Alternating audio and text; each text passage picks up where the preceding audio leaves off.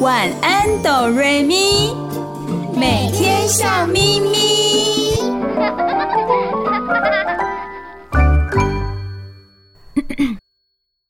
准备好了吗？我们要开始喽！预备备，开始。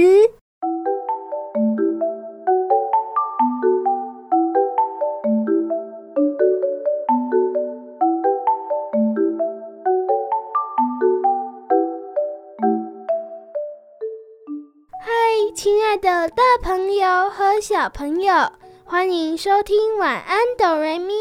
每个礼拜天晚上九点到十点播出的节目。我是小光，我是小雪。你收听的电台是 FM 九九点五 New Radio 云端新广播电台。嗨，大家好，我是小雨。欢迎亲爱的大朋友和小朋友一起收听我们的节目。亲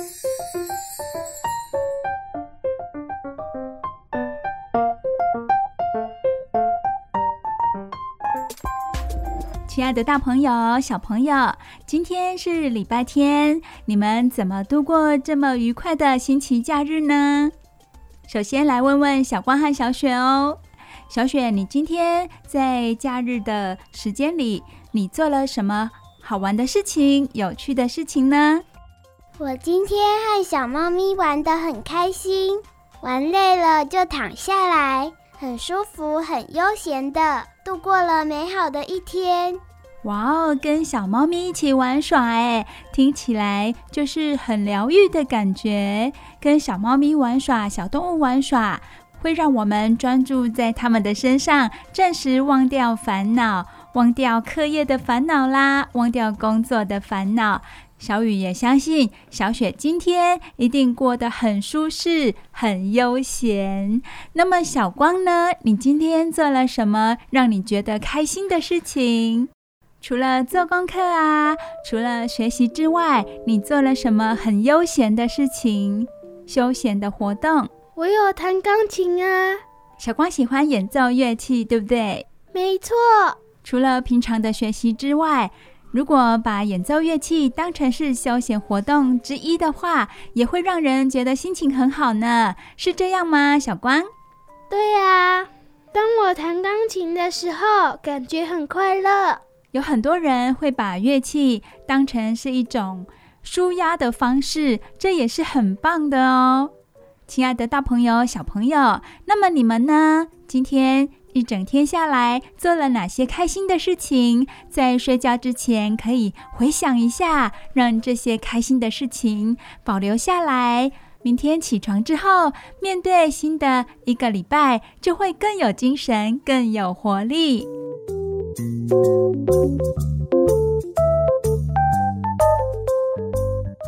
所以，小雨要跟大朋友、小朋友说，我们都非常期待假日的到来。那么，假日对我们每一个人来说，真的都非常的重要哦。不管是大人或者是小朋友，它会让我们在忙碌的工作、繁重的课业之余，能有一个喘息的时间、喘息的空间。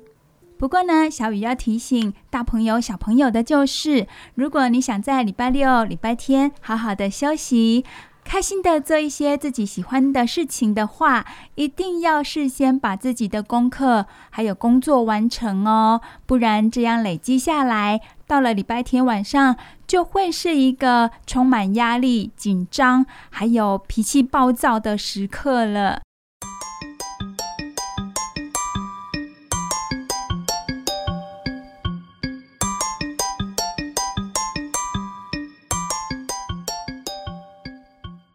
小雨、小光和小雪，今天在节目的开始啊，想跟大家分享一篇很有趣的文章哦。这是外国人写的，他们非常重视假日的生活，而且有一个重点，就是在假日的时候，他们一定都会抛开教养的问题，大人和小孩一起同乐，度过一个美好的假日。我们现在就来看看。这篇文章是怎么写的我们也可以参考一下来作为我们假日的休闲活动哦。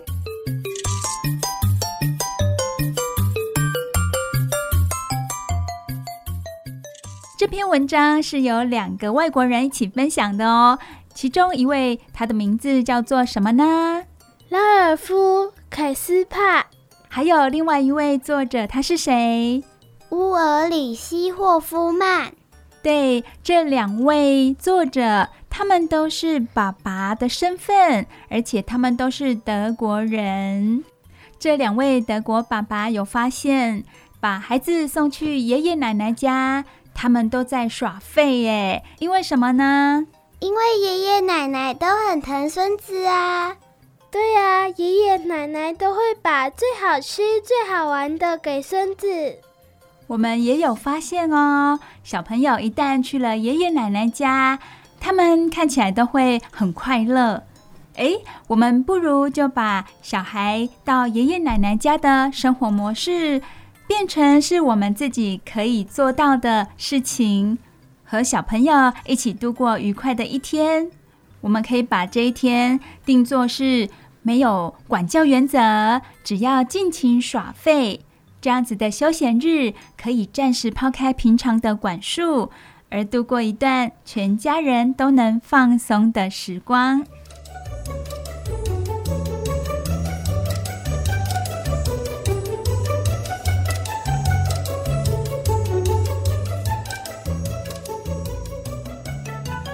好，现在我们请小光先来念念这篇文章，看看这两个德国爸爸他们的家庭休闲日做哪些事情。那个德国爸爸说：“我的孩子偶尔也会到奶奶家度过一个周末，他们很喜欢这样的机会，因为在奶奶家，他们可以随心所欲地看电视和吃零食。”也可以玩电脑游戏，还能把薯片当正餐，完全不会有人走到他们面前说：“你们现在出去外面走走，或是房间整理好了吗？”还有一些父母经常刁难孩子的小事。老实说，我们也很享受这样的周末，就和孩子们的想法一模一样。当孩子们不在的时候，我们也能随心所欲地看电视和吃零食，也可以玩电脑游戏，还能把薯片当正餐。我们也喜欢懒洋洋的待在屋子，不想走到户外。谢谢小光为我们念这一段的文章哦。我们可以听到这位德国爸爸，他有把他心里的话说出来哦。我们大人到了假日都会想要舒舒服服的放松自己一下，其实小朋友也一样哦。如果在假日的时候，我们又叮咛小孩子做这个做那个的话，其实会破坏了亲子的关系，也会让小朋友感觉到压力好大，连到了假日都还要写作业啊，还要学习，一点休息的时间跟空间都没有。这样子的话，他们的反弹会更大哦。所以我们可以想想看。连我们大人到了假日都想要好好的休息，小孩也是啊，同样都是人，不管是大人或小孩都一样的。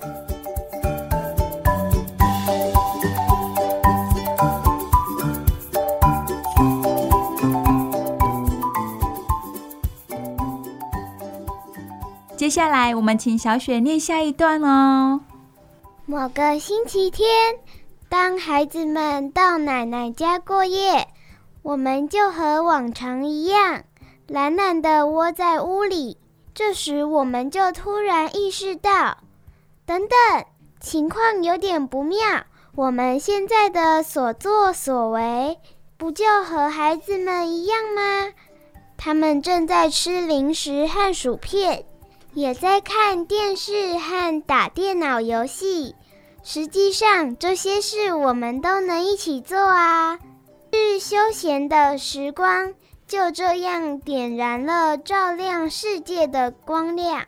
在休闲的时光该做什么事情，我们一向能很快地做出决定。当然，如果我们喜欢的话，也可以事先做比较长期的规划。谢谢小雪为我们大家念完这一篇很棒的文章哦。对啊，这个德国爸爸呢，他有发现，诶，他在做的事情，不就是小孩也想做的事情吗？既然是这样的话，大人跟小孩一起做这些事情，除了增加感情之外，还可以了解小朋友在想什么哦。而这些悠闲的时光是可以做长期规划的，例如说，诶，我们可以跟小朋友讨论啊，下礼拜天我们要去哪里玩，或者只是待在家里看个电影，可以做一些在家里能够做的休闲活动，跟小朋友讨论一下，说不定他们有更多更棒、更有创意的想法。然后啊，接下来的一整个礼拜。无论是大人或小朋友，都非常期待这个礼拜天的到来，因为大家可以一起做喜欢的事情。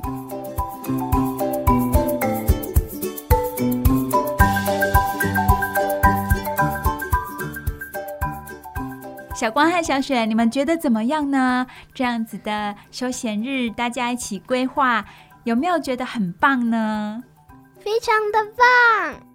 小朋友也有很多自己的想法，很希望大人也能够了解，也喜欢跟大人一起做。例如，我弹钢琴的时候，我希望我的妈妈可以看着我怎么演奏。哇哦，原来小光心里有这样的期待哦，他希望可以跟他的妈妈一起在假日的时候。听好听的音乐，而这个音乐呢，是由他自己亲手演奏的，真的很棒哦。那么小雪呢？你对于规划假日做一些有趣的事情有什么想法呢？我也很喜欢跟大人一起做事情，像是我很喜欢跟妈妈一起煮菜，我可以学习，也可以做自己喜欢的东西来吃。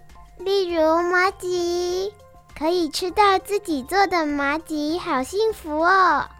这也是很棒的哦。在家里我们可以做的事情可多的呢。就像小雪说的，她可以跟妈妈一起做菜，一起做点心，这让她觉得很快乐。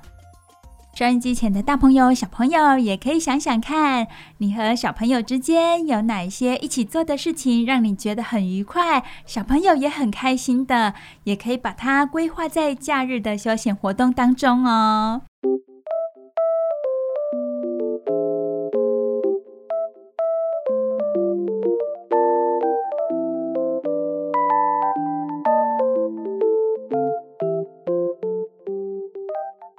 这篇文章呢，德国爸爸还说到他们在假日到来之前做了什么事情哦。我们一起来听听看。小光，请你为我们念这一段。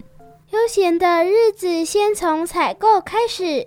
通常我们都在星期五到我们喜欢的超级市场购买所需用品，但在采购的过程中，我们可以完全没有当父母的自觉。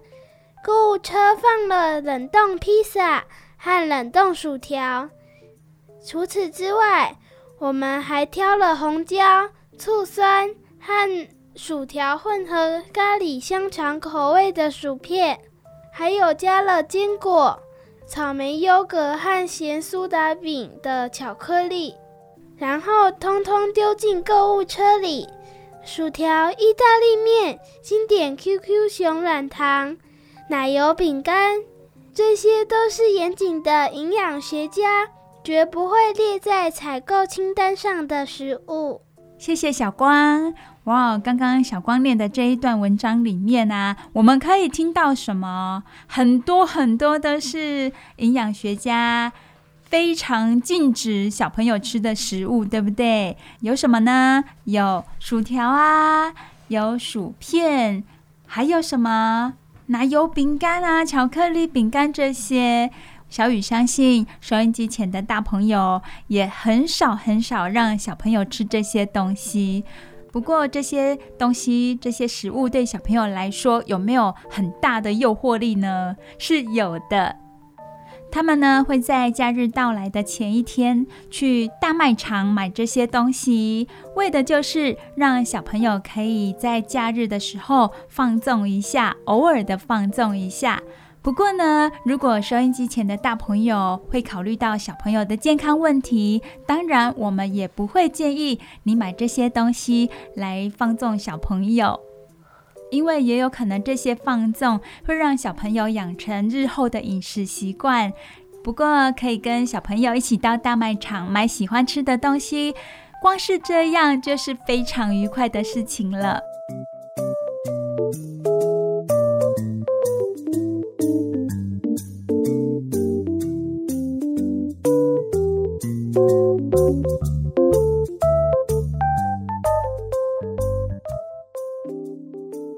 假日，这些德国爸爸和他们的小孩开始做什么样的事情呢？我们请小雪来为我们念这一段文章。悠闲假期的早晨，家里最早起床的人必须打开烤箱，放入小面包。当面包散发的香气萦绕在公寓里，就像最称职的闹钟。唤醒了全部的人。温热的面包涂上坚果巧克力酱，配上一杯热腾腾的巧克力，杯子里还挤了一圈鲜奶油，是启动休闲假期的不二法门。至少对于我们这种如此热爱零食的一家人来说。是感受休闲时光的最理想的方式。谢谢小雪。原来这一家人，无论大大小小、大朋友或小朋友，都非常喜欢吃零食，所以他们是用这样的方式开启他们假日的一天。接着，他们就会开始做什么呢？他们会边吃零食边看电影。看着看着，如果有人累了，可以去睡个回笼觉啊。如果想阅读的人，就自己去拿书来看。有的人也会想要打电动。不管怎么样，屋子里面的人并没有发生很大的动静哦。每个人都非常的享受这种悠闲的气氛，每个人都可以自由的做自己想做的事情，是不是很棒呢？耳边没有大人的叮咛声、叫喊声、叫骂声，对小朋友来说真的是很棒的事情了，是吗？小光、小雪，你们觉得呢？当然了，我不喜欢大人们在我耳边碎碎念。我也是耶。对呀，无论是大人或小孩，总不喜欢有人在耳边碎碎念。最喜欢的事情就是可以尽情的、自由的做自己喜欢的事了。因为无论是大人或小孩，都可以一起这样悠闲的度过假日，所以假日这天带给他们全家人非常美好的感受。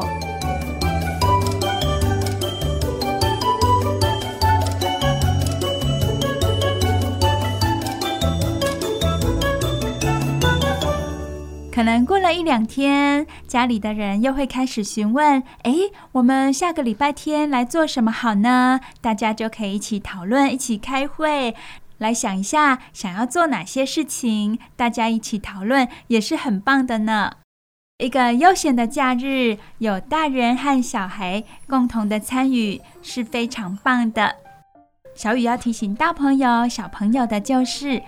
期待这一天的到来。当然，你们的工作啊、功课啊，要先完成，要先写完，才能带着美好的心情、没有压力的心情去度过这一天。如果收音机前的大朋友和小朋友想尝试看看的话，也可以明天、后天开始讨论一下，下个礼拜天要一起做什么事情。小雨在心里也跃跃欲试喽。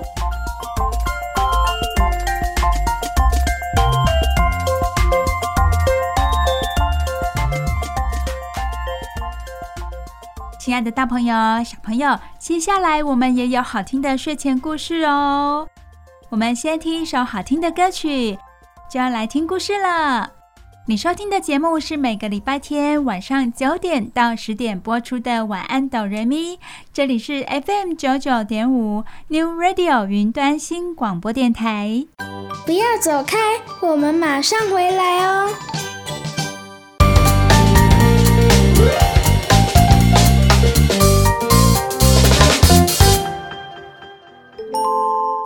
前小故事，大家来听故事喽。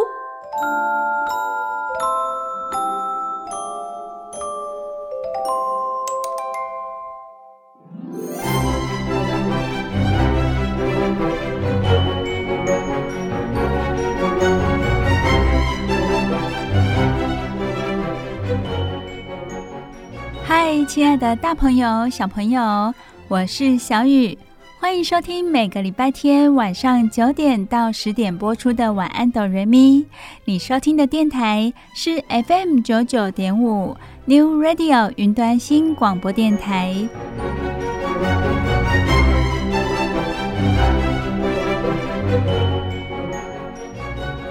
小雨的兴趣很广泛。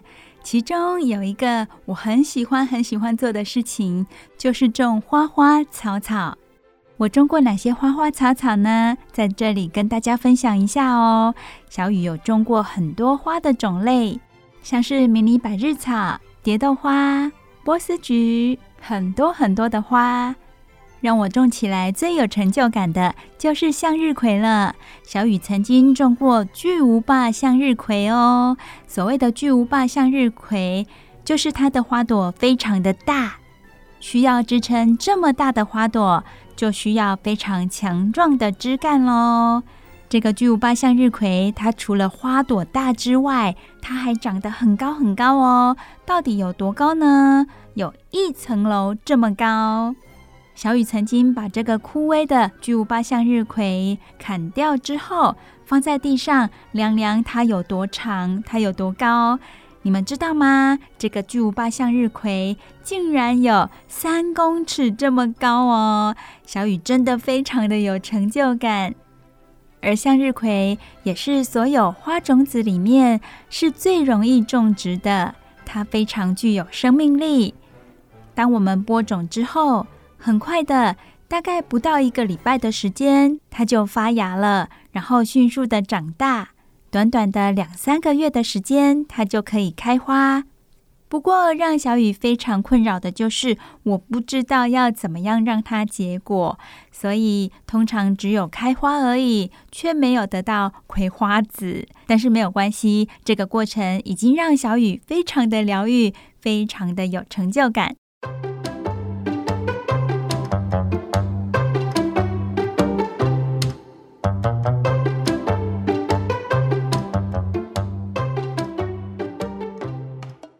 亲爱的大朋友、小朋友，你们喜欢吗？你们喜不喜欢在家里种一些花花草草？无论家里有没有院子，其实呢，在家里种一些小植物，不仅可以疗愈我们，让我们心情变好。对于小朋友来说，照顾植物也是认识植物、认识大自然一个很好的方式哦。如果家里有阳台、有院子，真的很建议大朋友、小朋友来种一些植物。那么，如果没有阳台、没有院子，该怎么办呢？也可以选择一些室内的植物来种植，可以达到环境的美化，也是很不错的。当然喽，照顾植物就跟照顾动物一样，需要时间。如果亲爱的大朋友、小朋友真的忙不过来、没有时间的话，也没有关系。我们还是有其他的选择来认识这个美妙的世界，像是打开收音机，锁定我们晚安哆瑞咪的节目，来听听小雨说绘本故事，是很棒的哦。就像今天小雨要跟大家分享的绘本故事呢，就跟植物有关，另外也跟动物有关。到底是什么样的绘本故事呢？小雨现在就要介绍给大家。今天的绘本故事名字叫做《小雨蛙的花种子不见了》。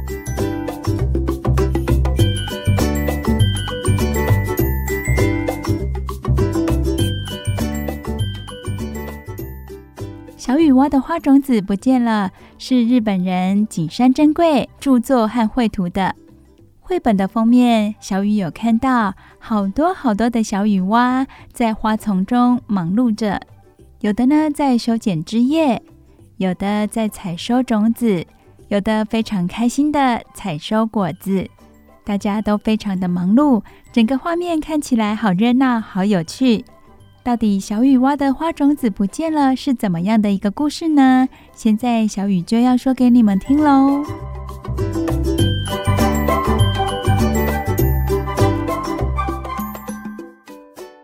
池塘旁边有一间小雨蛙开的鸭子草园艺坊，园艺坊就是园艺店啦。哇哦，小雨蛙开了园艺店哦！亲爱的大朋友、小朋友，你们知道小雨蛙吗？小雨蛙，蛙就是青蛙的蛙。小雨蛙长得什么样子呢？它是一种小型的蛙类。我记得我第一次念这本绘本故事给小光、小雪听的时候，他们都笑了。小朋友，你知道为什么吗？你听听看哦，小雨蛙。那么不就是说小雨是只青蛙吗？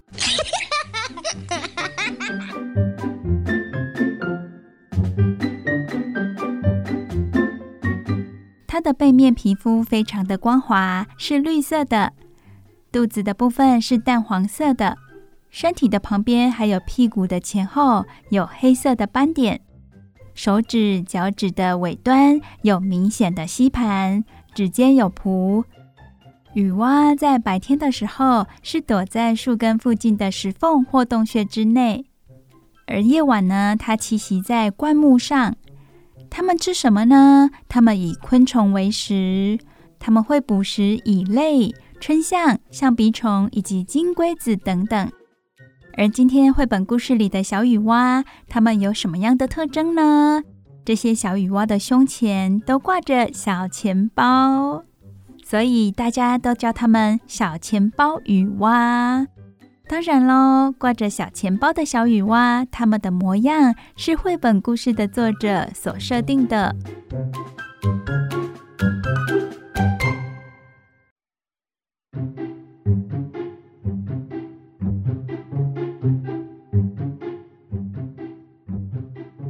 凉风徐徐吹来。池塘旁边，秋天的花朵绽放了。从花朵里可以采集到各种形状的种子。小雨蛙预先将花种子一点一点地收集在鸭子草园一方，再发送给昆虫。哦，原来小雨蛙的工作就是把花种子收集起来，放在这个园艺店里，发送给昆虫之后，昆虫们再飞到世界各地。也把种子散播出去。雨水造成坍塌的地方，或是没有开花的地方，小雨蛙也会趁冬天来临之前播种，这也是他们的工作哦。小钱包雨蛙们真的好忙碌哦。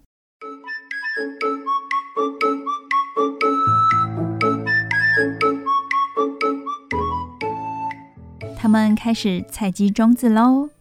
不能把所有的种子都采光光哦，这样明年就完全无法开花了。小雨蛙对于植物的生长过程可说是非常的了解呢。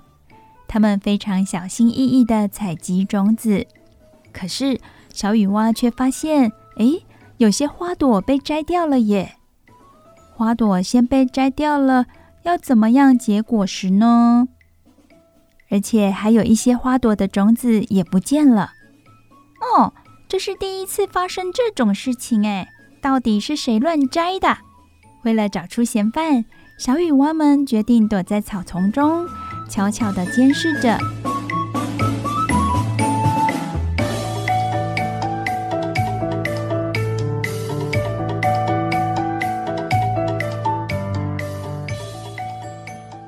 三只春象偷偷摸摸地来到这里。开始一朵接一朵的采集花朵，原来是春象乱摘的，竟然在长出种子前偷偷摘掉花朵，哼，太可恶了！小雨蛙们你一言我一语的说着，哇，原来是春象乱摘这些花朵跟种子哦。偷摘花朵的三只春象完全没有察觉到小雨蛙，以飞快的速度拉着货车向前冲。小雨蛙慌慌张张的紧追在后。春象拉着货车通过一条窄窄的细缝，直接冲进草丛里。哇哦，那里收集了各式各样的花朵和种子，好像在进行某种实验。小雨蛙看到了，大声地对春象叫喊：“把花朵还给我们！”这个时候，传来一阵嗡嗡嗡的声音。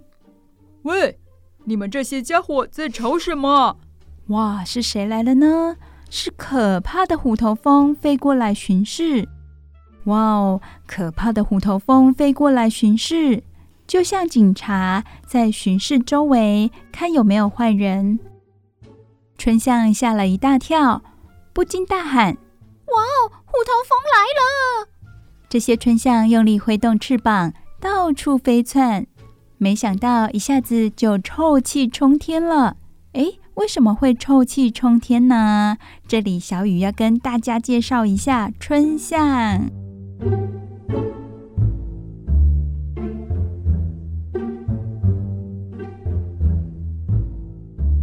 亲爱的大朋友、小朋友，你们知道春象吗？它又叫臭屁虫。春象是一种昆虫，全世界的春象科种类呢，就约有五千种这么多哦。春象科的昆虫有肉食性及植食性两种。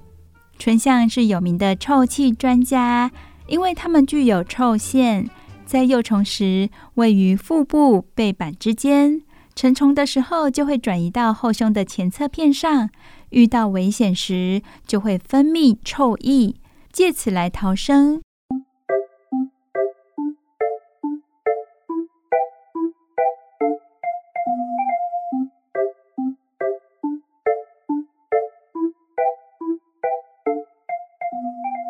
这下子到处臭气冲天的，大家都不禁的抱怨说。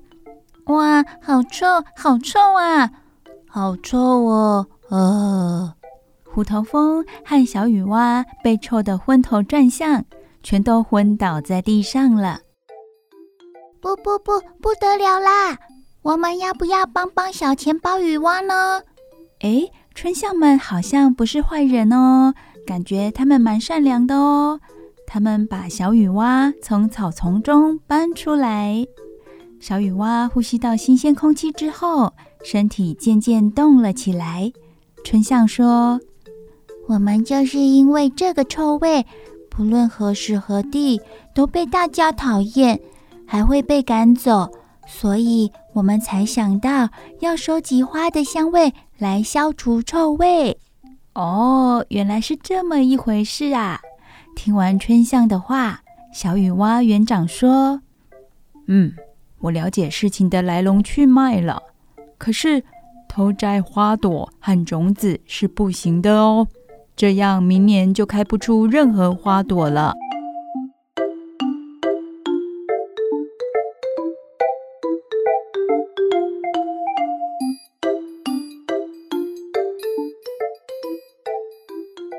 偷花事件很顺利的解决了。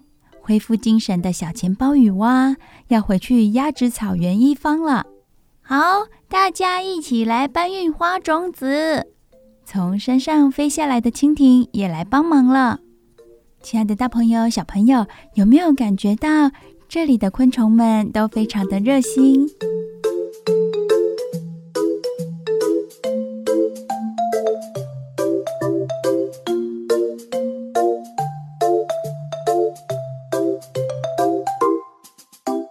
回到鸭子草园一方之后，小钱包雨蛙们更忙碌了。为什么呢？因为有许多昆虫前来索取花的种子哦。呃，请给我三颗鸭子草的种子，我要种在庭院里。请给我紫罗兰的种子。昆虫接二连三的来订购花种子哦，非常的热闹。园艺坊里大家很忙碌。小雨蛙将所有采集回来的种子正确的分配好。小雨蛙园长制定好花种子的播种计划。夏天那场大雨让许多地方长不出花来。今年比起往年，必须播种更多花种子才行哦。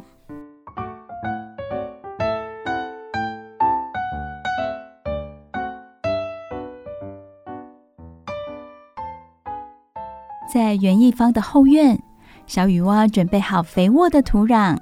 播种时，只要使用这种土壤，花儿都会长得美丽茁壮。小雨在想，这些肥沃的土壤应该是小雨蛙多年培养出来的。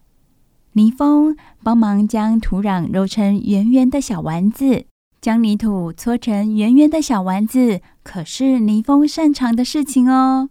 如果是这样的大小，泥蜂和蜻蜓也都可以搬得动了。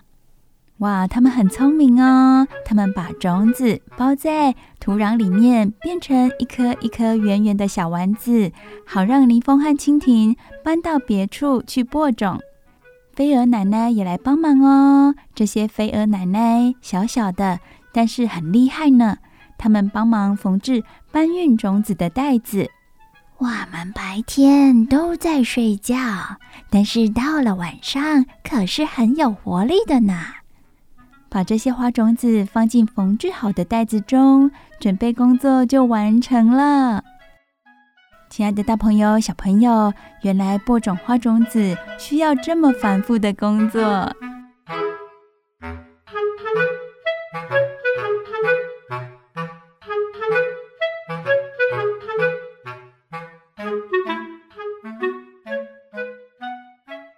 隔天，小钱包雨蛙拿着装满花种子的袋子，一大早就出门去发送花种子。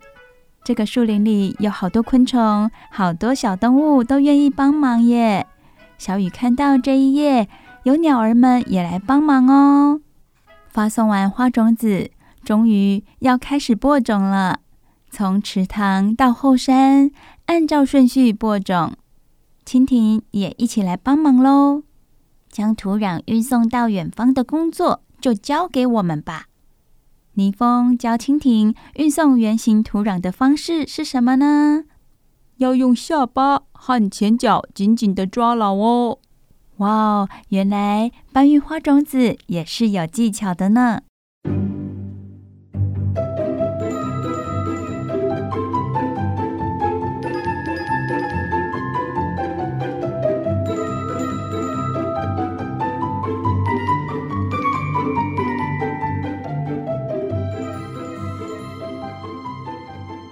小雨蛙们做什么呢？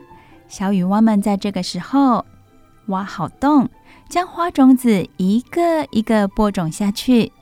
蜻蜓在帮忙把圆形土壤放在种子上，希望明年花儿都美丽绽放哦。小雨蛙轻轻地把土壤覆盖上，还对这些花种子许愿。凉风渐渐吹起，所有的花种子终于都播种好喽。哦。总算都完成了，谢谢大家的帮忙。隔天，小雨蛙将后山采集来的红果子分送给来帮忙的昆虫，当做谢礼。哇，好棒哦！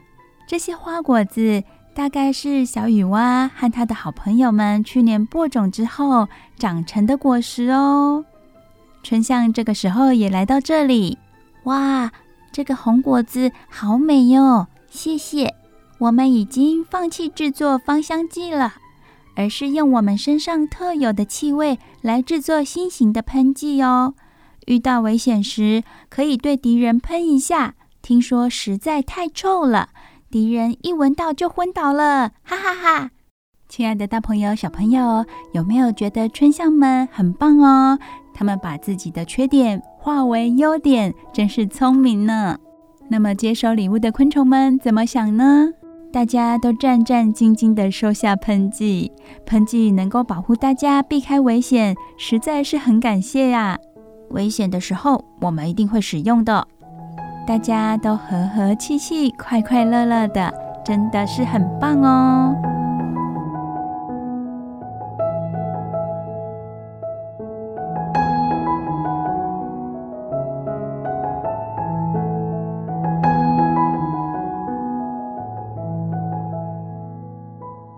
在回去鸭子草原一方的路上，沿路都开满了龙胆花。这是今年最后绽放的花朵了。秋天即将进入尾声，树叶掉落，山野草丛也都渐渐枯黄。明年播种在各地的种子就会发芽喽，不知道会长出什么样的花朵呢？大家都好期待哦。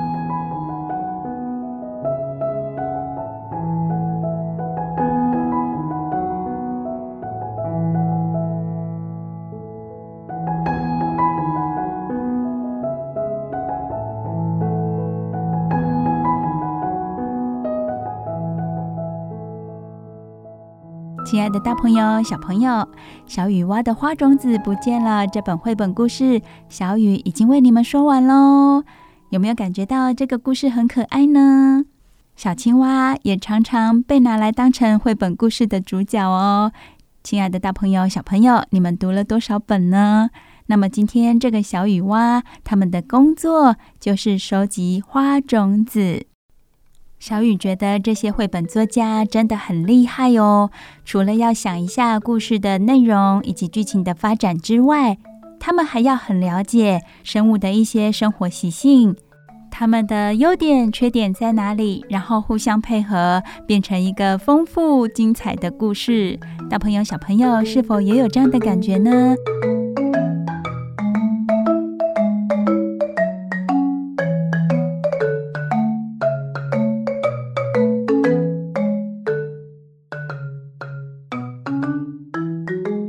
种植物对于我们的环境来说是相当重要的。幸好，幸好有这些小动物和小昆虫们的帮忙，才能让我们生活的这个世界这么的美丽。你们觉得呢？希望今天这个可爱的故事，亲爱的大朋友、小朋友们都会喜欢哦。小雨在每个礼拜天晚上九点到十点，晚安哆瑞咪的节目当中，都会分享好听的故事给大朋友小朋友听。每个礼拜都一定要记得收听我们的节目哦。我们的电台是 FM 九九点五 New Radio 云端新广播电台。让我们的大耳朵、小耳朵休息一下，听好听的歌曲。让我们一起听歌喽。